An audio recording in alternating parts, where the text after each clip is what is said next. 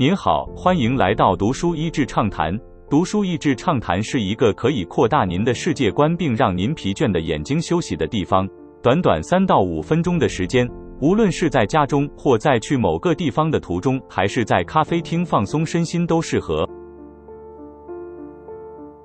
近年来，全球知名科技巨人和汽车业巨擘都纷纷投入了自动驾驶领域。不论是大笔大笔的资金灌注，还是不惜你死我活的对簿公堂，就仿佛是一场现代淘金热般的狂潮再现。而这些大动作的背后，也意味着他们都看到了同一件事上的巨大商机。但是他们又分为了两种。根据《自动驾驶》一书的作者劳伦斯 ·D· 伯恩斯的观察，传统汽车业大多较为专注于优化汽车，让汽车本身变得更有效率，以及让人脱离驾驶座这件事上。但科技业的出发点则更聚焦在怎么让人从 A 到 B 这个问题上。也就是说，虽然两种人们现在的目标是类似的，但科技业真正想改变的是外出移动这个行为。但《Driven》一书作者艾利克斯·戴维斯则明确指出，不论是从相关业者以道德面提倡自驾车能救更多人的生命，或是从商业面指出这当中有多大的商机等等，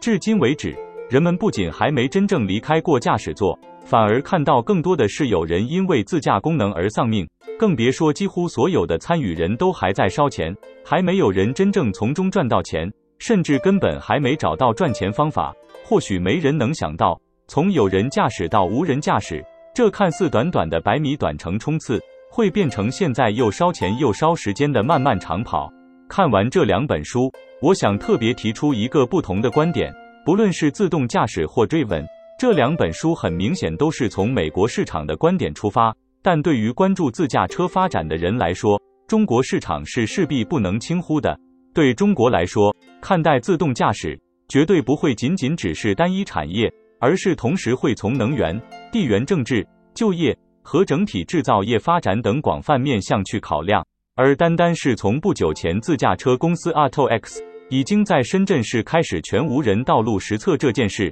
就足以看出中国政府对此的决心。虽然我们没能在二零二零年看到马斯克当年预言的机器计程车，也还感受不到多年来自驾车发展所带来的具体改变，但就如同戴维斯所写的，即使没有人确切的知道终点线在哪，也不知道终点线那一头究竟有什么样的奖赏，但没有任何事情可以阻挡这群人继续往前冲。